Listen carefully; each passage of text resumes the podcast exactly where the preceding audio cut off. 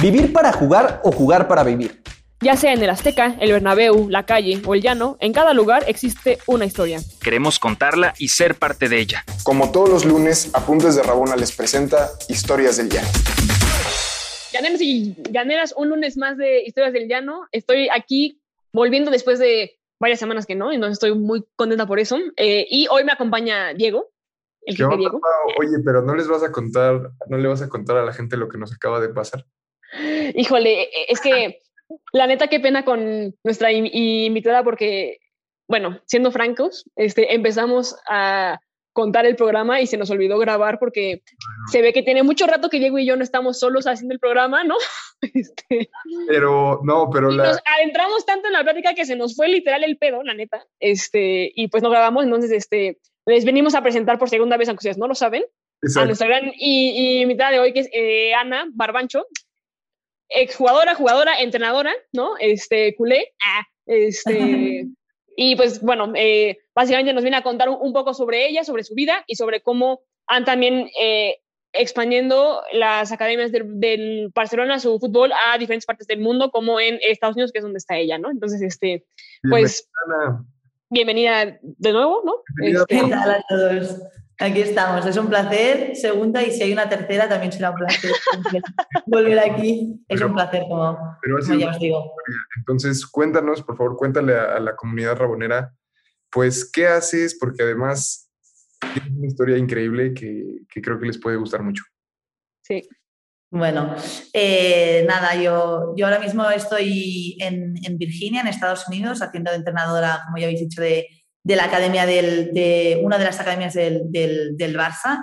Pero bueno, previamente a esto, eh, empecé o mi inicio así más eh, vital con el fútbol fue jugando como jugadora. En este caso fue como jugadora de, de fútbol sala. Eh, muy temprano debuté, debuté con 16 años en la máxima liga española. Y bueno, y al final yo creo que este fue un punto diferencial en el que me hizo plantearme como, como, como quién era la Ana como jugadora, como qué quería ser al final también en la vida. Y debido al momento en el que estábamos, la poca profesionalización y, y distintos motivos lo vi muy complicado. El, vale, yo ahora ya he debutado, ostras, si yo quiero ser jugadora profesional, pues nadie nos pagaba, eh, íbamos eh, en bus a todos los sitios. Bueno, no veía como un respaldo eh, y una profesionalización en la que pudiera conseguir como lo que yo quería, que yo quería era ser jugadora profesional. Entonces, bueno, desde casa siempre se me ha marcado el ser responsable y desde mi propio interior eh, yo ya lo iba pensando, el, bueno, eh, si no puedo hacer esto tendré que buscar otros, otros planes. Eh, y sí que es cierto que no me veía nada más que no fuera algo deportivo y al final se dio que, que evidentemente tenía que ser el fútbol. Entonces, con 18 años empecé la universidad, ya medio dejé el fútbol con 17, 18 y en la universidad pues estudié ciencias de la actividad física y es en esos cuatro años donde también empecé a estudiar eh, como entrenadora de fútbol. Eh, entonces, bueno, como entrenadora pasé como por diferentes etapas, eh, llevando desde los 18 equipos más escolares y equipos ya más formativos también como preparadora física, pero me volví a encontrar con un contexto difícil, un contexto donde falta, no veía muchas oportunidades y donde también volvía a sentir que, que, eso no podía ser un trabajo para mí porque económicamente no había tampoco una profesionalización de los equipos aquí en las chicas eh, y lo veía, lo veía complicado. Además, eh, bueno, me saqué como el máster para ser profesora y, y, también lo iba haciendo, ¿no? Y al final lo iba combinando el ser profesora y el ser entrenadora. Y hubo un momento que, no sé bien, bien, yo creo que tenía, es justo antes de la pandemia, con, con 24, que antes de, de, hacer un viaje, que fue un campus de verano con el Barcelona eh, en Estados Unidos dos meses, ese verano me planteo y digo, el año que viene de tomar una decisión. Con 24 años, eh, he de empezar a, a, hacer mi carrera esa como profesora eh, tranquilamente con, con, en mi escuela, eh, tratando de tener pues eh, una vida en Barcelona tranquila y adulta, o, o mmm, vamos, a, vamos a intentar luchar por esto, aunque sea difícil. Y entonces, pues el viaje a Estados Unidos yo creo que me da la clave a, hacer caso al corazón y decir, eh, tienes, que, tienes que luchar por esto. Porque al salir al extranjero, pues veo que, que no todo es Barcelona, sí, que no todo es lo que veo y que hay muchas más oportunidades y que, y bueno, no sé, se me recorda como un poco más la ilusión y, y hay algo sentimentalmente que me hace creer de nuevo y, y, decir, vamos a ir y vamos a ir con todo, porque esto si quieres en la vida pasa. O, o vas, bueno, al menos eh, yo entiendo así la vida, o vas con energía y con ganas y con todo o no conseguirás nada. Y decido que voy a apostar por el fútbol 100%. Viene el COVID, esto no lo he explicado en la historia anterior. Vino el COVID, nos hemos dejado esta parte porque es que esto ha sido horrible, pero bueno, hemos de mencionarlo porque fue una parte de la historia. Claro. Que vino el COVID y yo tenía ofertas para irme al extranjero, para irme a Arabia Saudí, y por el COVID, em, no con el Barça, con otra academia. Con el COVID se para todos y todo el mundo ha hecho como un reset. Y por suerte, hace seis meses apareció la oportunidad de, venir aquí con el Barça a esta academia de, de Estados Unidos y, y, bueno, y aquí estoy intentando, pues esto, luchar por, por el, el, sueño que tengo de poder dedicarme a esto profesionalmente y, y, hacerlo un trabajo normal y corriente para, para una chica, como podría ser el ser profesora, pues claro. Eh, el ser entrenadora y también contenta por lo que decíamos, ¿no? El, el, el poder, pues, sí que animar o inspirar o, o, abrir puertas o que sea más habitual el, el, que hayan entrenadoras de diferentes partes del mundo en academias por diferentes Claro. partes del mundo y, y estando en este mundo del, del, del fútbol, que es el que también nos gusta a nosotras. Qué padre. Yo te quiero hacer eh, una pregunta que no te había hecho en el programa anterior y que sí creo que, es- o sea, y te la quiero hacer porque siento que de alguna manera tu historia se relaciona un poco con, con lo que estoy viviendo ahorita en- a mis 27, ¿no? Este, como en, en este momento de dudas y de decisiones. Pero justo, ¿qué crees? O bueno, ¿qué le dice Ana, jugadora, aunque ya no es, a tu Ana entrenadora? ¿O en qué se diferencian? Este, ¿Qué tomas de ella? ¿Qué no tomas de ella? Este, Guau, ¿La dejaste por un lado? ¿Sabes? Este, ¿Qué Ana le muestras a tus niñas? Bueno, al final, eh, la, Ana jugado- la Ana jugadora ya pasó, ya no es. eh, y la, la Ana entrenadora mm, está siendo ahora, pero, pero nunca se deja de ser nada y a la vez se es todo. Quiero decir, yo cuando era jugadora siento que ya estaba la Ana entrenadora también. Mi posición en el campo, eh, en el fútbol sala se llama cierre, como yo creo que lo podríamos asimilar más como medio del campo, es Ok. una posición de repartir eh, balón, de moverlo, de... Y, y yo ya tenía esta, esta relación con mi entrenador, entrenadora, de yo en, la en el campo, como que, bueno, yo era capitana de mis equipos, de, de la selección catalana y tal, y ya teníamos este papel de organizar, de esta, este sentimiento de responsabilidad, de, de estar atenta a ciertas cosas que otras jugadoras por otros motivos, no, no, no malos, pero eh, pues no, no, no se fijaban o no les preocupaban o no les salían. Y a mí sí, entonces creo que siempre han existido, punto uno. Ujú. Y punto dos, la Ana jugadora es súper importante para la Ana entrenadora. Al final, la Ana entrenadora es quien es por, en consecuencia ¿no? Entonces, eh, somos lo que hemos vivido, pero en la vida en general. Y, y trato de, de esto, ¿no? De, de lo que yo viví como jugadora que, que no me gustó o que pensaba que se podía hacer de otra manera, lo hago, o em, el trato que, lo que he aprendido de ciertos entrenadores que me fue bien a mí, pues también lo, intento hacer a la vez. Eh, la Ana jugadora le da mucho, le enriquece mucho, porque al haber sido jugador o jugadora, sabes un poco, haber estado en el otro punto te da mm, mucha información para poder gestionar luego desde el punto del entrenador. Y yo creo que el punto principal de la Ana jugadora es, a la Ana entrenadora es que le da inteligencia emocional, que para mí es lo más importante en el fútbol. Oye, Ana, eh, el, el podcast que no fue, en el podcast que no fue, tú nos contabas y que a mí me, me encantó la diferencia, cómo te ha, cómo ha sido adaptarte, eh, cómo ha sido adaptar la filosofía del Barça a, eh, pues digamos, a las niñas y los niños en Estados Unidos, ¿no? Nos contabas justo la diferencia entre la verticalidad del juego y a veces la horizontalidad o, o en vez de una prisa acelerada y a veces ir más despacio para construir mejor e ir tejiendo, ¿no? Muy, muy como el tiki-taka del Barça o esta idea de, de, cómo juega el Barça, ¿no? Y quisiera que nos contaras eso y además que nos contaras, porque ahí fue donde nos dimos cuenta que no estábamos grabando, que nos contaras cómo es tu relación directa con eh, las y los chicos, ¿no? Nos contabas algo bien padre que es la diferencia en el contacto físico, la, separación entre ser tu entrenadora pero tu amiga, eh, que pudieras profundizar por ahí estaría, estaría genial. Pues sí, como hemos hablado, eh, la diferencia cultural al final es lo que eh, el fútbol refleja una cultura y un país, 100%, y, y hay como ciertos hábitos que al final se reflejan.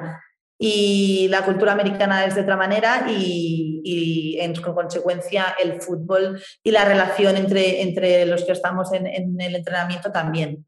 A nivel de juego, eh, bueno, a mí me ha encantado empezar estos seis meses a, implementar esta idea de juego y que, y que los niños no lo entiendan, ¿no? Y el, el, el si la portería está allí, ¿por qué no, no, vamos directamente con un chute desde portería al delantero e intentamos eh, avanzarlo lo máximo y rápido posible e intentamos chutar desde donde sea para marcar?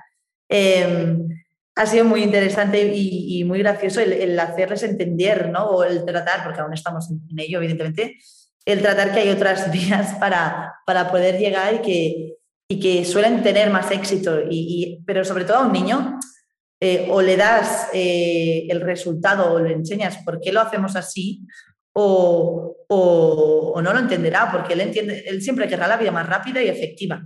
Claro. Entonces, nuestra metodología o nuestro modelo también necesita un tiempo de adaptación, ya no solo en los entrenamientos ni en los partidos, sino el, aprendizaje en sí, porque, bueno, el decir, Claro, estás haciendo una posesión, el no querer avanzar cuando a lo mejor hay un espacio porque quieres atraer a los oponentes a esta zona para luego ir a la otra, eh, bueno, pues es costoso si siempre has pensado que si hay un espacio pues voy corriendo y ya marco.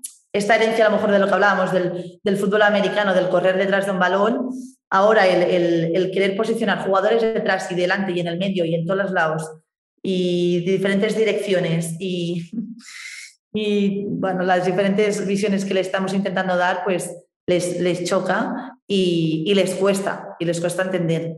Eh, y nada, a nivel, a nivel personal en, en, los entrenamientos, pues lo que hablábamos es esto, ¿no?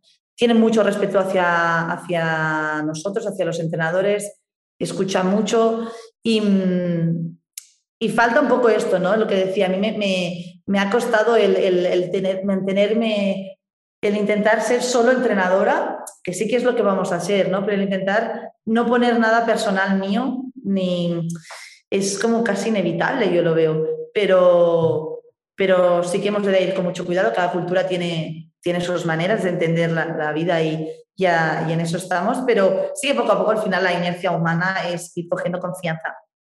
Y, y, poco a poco sí que vas viendo que los chicos y chicas se acercan más a ti, que te preguntan, que te hacen bromas, que, que, bueno, más lo normal, se empieza a normalizar la situación, pero sí que es cierto que desde el principio son súper distantes. Eh, sí que es cierto que en España el primer día no hace falta que, nos, que seamos mejores amigos, pero un poco el segundo casi sí, que sí, que el segundo día es casi ya somos una familia si estamos en el mismo equipo. Eh, bueno, entonces ese, ese, sentimiento también de pertenecer, de este es nuestro grupo. Ellos, ellos, esto no lo he explicado, pero ellos juegan en varios equipos. Ok. okay. Cosa que también como esto les falta como este sentimiento, como esta, el, el, ser de un club, el fanatismo esto, o el, el pertenecer, ah, sí. el, o los colores, en estas academias o en, el fútbol base suelen jugar en tres equipos diferentes. Hay muchos que no, ¿eh? que solo se centran en uno, pero no es raro. Yo en mi vida jugaría con otro equipo si no es el mío. Es que, que o sea, pero ¿y qué? ¿Y te ha tocado que chavas tengan que decidir si juegan contigo o juegan con el contrario? No, a si no es que me también, ha ¿no? Ah, me iba a decir, porque está No, al banquillo, ¿eh? O sea, como no vengas. No, no me ha tocado, pero sí que me lo dicen mucho y hay situaciones de alguno de la academia que, que, que les pasa y me sorprende, solo que me sorprende que, no sé, que juegues en otro club. Bueno, pero al final lo, lo, que me da es este reflejo del, la manera de relacionarse, el sentirse parte de un grupo, son más, son más individualistas. Sí que es cierto que, a día de hoy eh, mis equipos estoy muy contenta porque estoy tratando de tener confianza y ya y que tampoco los pintemos tan así, ¿no? Pero sí, claro. sí que, sí que se nota la diferencia y el trato en el jugador y jugadora. Yo lo que te quería preguntar, porque que, también es, es, un poco de la cultura norteamericana, ¿tú entrenas a niñas y niños? O sea, ¿es mixto o entrenas a puras niñas? ¿O en qué momento se da como ese cambio? Em, yo entreno concretamente a un equipo solo de chicas em, y uno solo de chicos. En, en nuestra academia tenemos equipos femeninos, equipos masculinos y depende del caso, hay, tenemos varias chicas que juegan en equipos de, de chicos. Em, entonces, la normativa, si soy súper honesta, no me la sé al 100%, en plan, porque en España sí que hay una edad que a partir de esa edad ya no te dejan jugar mixto. Exacto.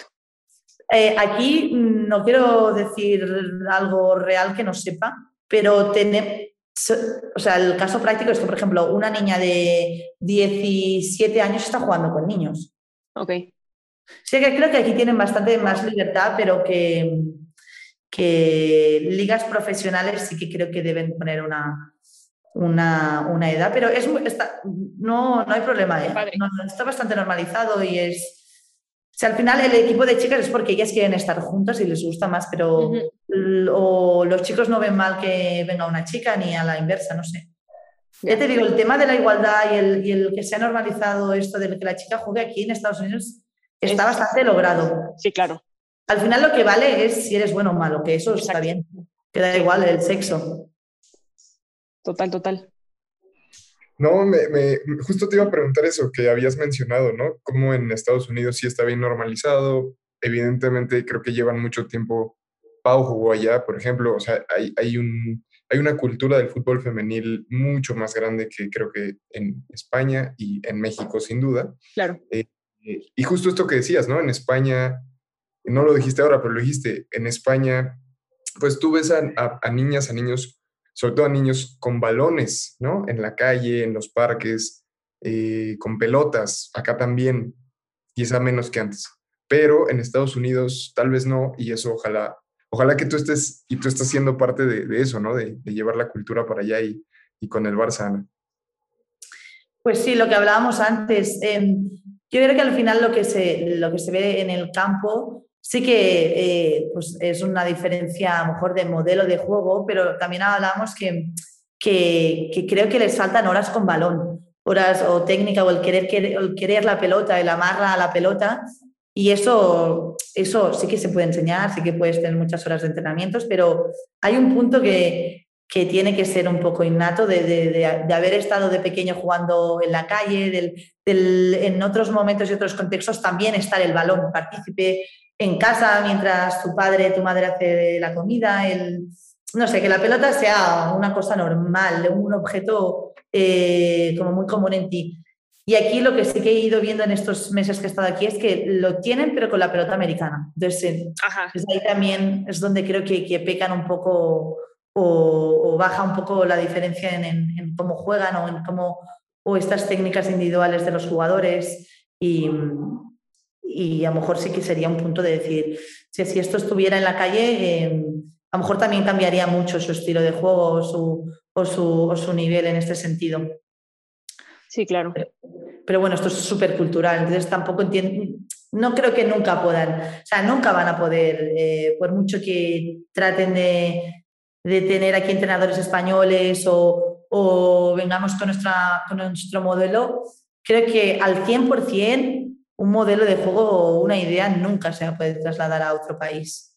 Sí, que puedes asimilar, sí que puedes asimilar, pero, pero, pero si lo hablo desde, el, desde lo que he hablado de que el fútbol es, es de, de donde se juega, o sea, en plan, que, hay como muchas cosas que están relacionadas, el cómo nos relacionamos, no puedes cambiar cómo se relacionan. O sea, les puedes decir lo que hablábamos antes, ¿no? que a veces se trataba de que fueran más pillas o más pillos, pero no, no, no son así. O sea, y mejoraremos en ese aspecto, pero, pero yo no les voy a, a cambiar la personalidad tampoco. Claro. Entonces, Eh, sé que puede, puede estar este modelo y puede ir hacia ahí el camino, pero me da la sensación que hay un punto que es como muy difícil de, de trasladar aquí. No, total. No, y, y, en, y, en, este choque cultural, o sea, también, pues también opera en ti, o sea, y quizá justo mi pregunta va como, ¿cuánto tiempo te ves viviendo allá? Este, ¿Qué es lo que sigue para ti? Eh, ¿Te gustaría llevarla a, academia a un lugar más latino o pasar a otras eh, eh, áreas? O sea, digo, en general, después de esto, ¿qué sigue para Ana? Buena pregunta.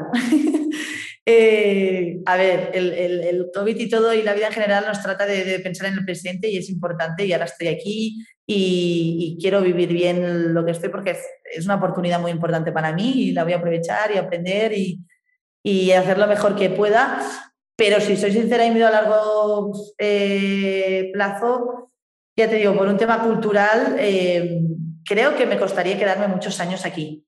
Okay. Eh, no sabemos cómo depara la vida y como a lo mejor de aquí un año pues encuentro también una manera aquí de, de, de asimilar más mi vida de mi país a, a, este, pero tal y como soy, mmm, creo que no tengo un futuro muy largo en Estados Unidos por un tema cultural y creo que es muy importante. Al final estás trabajando, eh, pero estás viviendo y, y, todo se refleja de una cosa a la otra, ¿no? Y sobre todo en, estos, en, esta, en esta posición de entrenador yo la veo muy, muy, muy vital y yo no puedo estar en una sociedad en la que a lo mejor por algún motivo llega un, día eh, de aquí dos años que ya no me siento a gusto y no tengo ganas de estar, no podré dar al máximo en mi, en mi, en mi entrenamiento con mis equipos y no seré feliz. Y al final, para mí también es eso, ¿no? El intentar ser feliz y un técnico o una técnica nunca va a enseñar bien si no es feliz.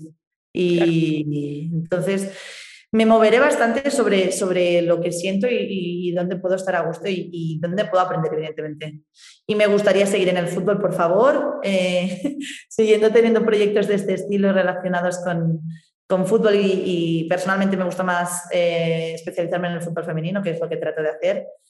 Y, y, yo lo hablé con los mis amigos mexicanos y no es porque esté haciendo este programa, pero México podría ser un buen destino. Ah, nice. Eso, eso. Qué no, bien, qué bien la, la, la, chica que casi renuncia dos veces al fútbol eh, se aferró y está en Estados Unidos llevando su pasión. Pues muchísimas gracias por, por tu tiempo, por tu historia. Y si vienes a México, aquí nos echamos las chelas que, que mencionaste en el primer programa, pero aquí nos las echamos sin duda. Eso está. Claro que sí. ¿No? Muchísimas gracias por todo. Ha sido un súper placer. Eh, os animo a que sigáis con, con este tipo de programas, con este, el querer no enfocar el fútbol también desde, desde lo que es, que nosotros son, bueno, son muchas cosas y, y unas son historias de llano y historias personales y, y, y son muy bonitas y estoy muy contenta que, que, bueno, existan personas y programas como el vuestro que, que hagan esto también para el fútbol que, que se necesita también. Muchas gracias. No, no manches, muchísimas gracias. Y, y pues nada, ¿no? Eh, y, y, invitarlos para que nos sigan sin, sin, sintonizando semana a semana. Y pues nada, feliz, ¿no? Feliz lunes a, a, y pues que se la pasen muy bien. De que sí grabamos. Eh, gracias, Pau. Gracias, Ana. Ya sé. Muchas gracias. Gracias y acuérdense que nos pueden escuchar en iTunes, en Spotify, nos pueden donar en patreon.com y nos vemos el siguiente lunes con una historia del llano más. Saludos. ¿Quieres más historias? Síguenos en todas nuestras redes sociales como Apuntes de Rabona para ver el mundo desde el fútbol.